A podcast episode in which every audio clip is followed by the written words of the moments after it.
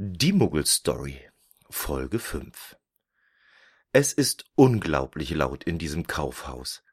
Karl wusste schon beim Frühstück, dass es keine gute Idee ist, an einem Samstag im Advent in die Stadt zu fahren. Aber es hilft ja nichts. Das Weihnachtsfest steht vor der Tür und bei seinem vollgepackten Terminkalender bis Ende des Jahres ist heute einer der wenigen Tage, wo er Zeit hat, schon mal ein paar Weihnachtsgeschenke zu besorgen. Direkt am Eingang trifft Karl auf seinen Kumpel Andreas. Der ist aber nicht zum Einkaufen hier, sondern hat dieses Jahr den Job als Weihnachtsmann von der Jobvermittlung aufs Auge gedrückt bekommen.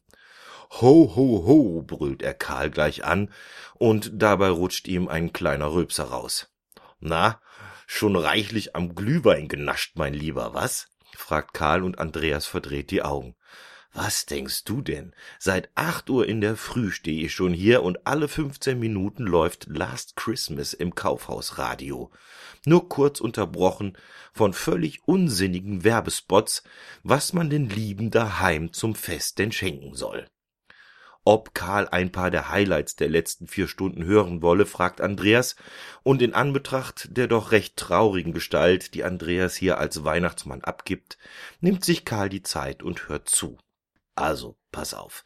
Im zweiten Stock bei den Büchern gibt's dieses Jahr eine extra Esoterik-Ecke. Und weißt du, was die da haben? Andreas kann sich das Lachen kaum verkneifen. Wünschelrouten mit Anleitung, wie man das macht, als Video oder Buch. Da gibt's ganz tolle Titel, zum Beispiel Wünschelrouten im Alltag oder noch besser, grinst Andreas, mit Wünschelrouten Kraftorte und Naturwesen entdecken. So wie es aussieht, hat Andreas seinen Kraftort in Form eines Glühweinstandes, der auch direkt hier am Eingang steht, schon seit längerem gefunden, denkt Karl, und das Ganze ohne Wünschelrute.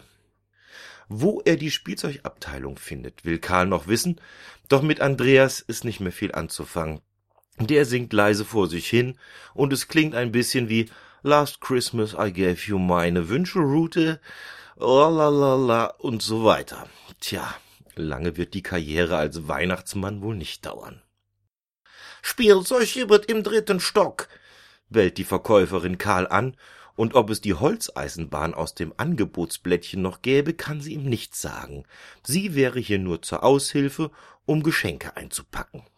Er soll gefällig selbst schauen, und außerdem wäre das heute sowieso ein Scheißtag, weil sie ständig von diesem besoffenen Weihnachtsmann, der vor der Tür steht, angebaggert würde.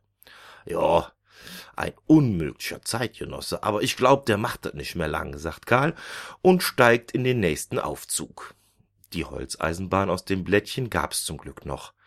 Denn die stand ganz oben auf dem Wunschzettel der Kinder mit Bahnhof, Brücken, Zügen, Prellbock, Bäumen, kleine Autos und sogar einem Autokran. Na, das wird ein Jubel geben daheim.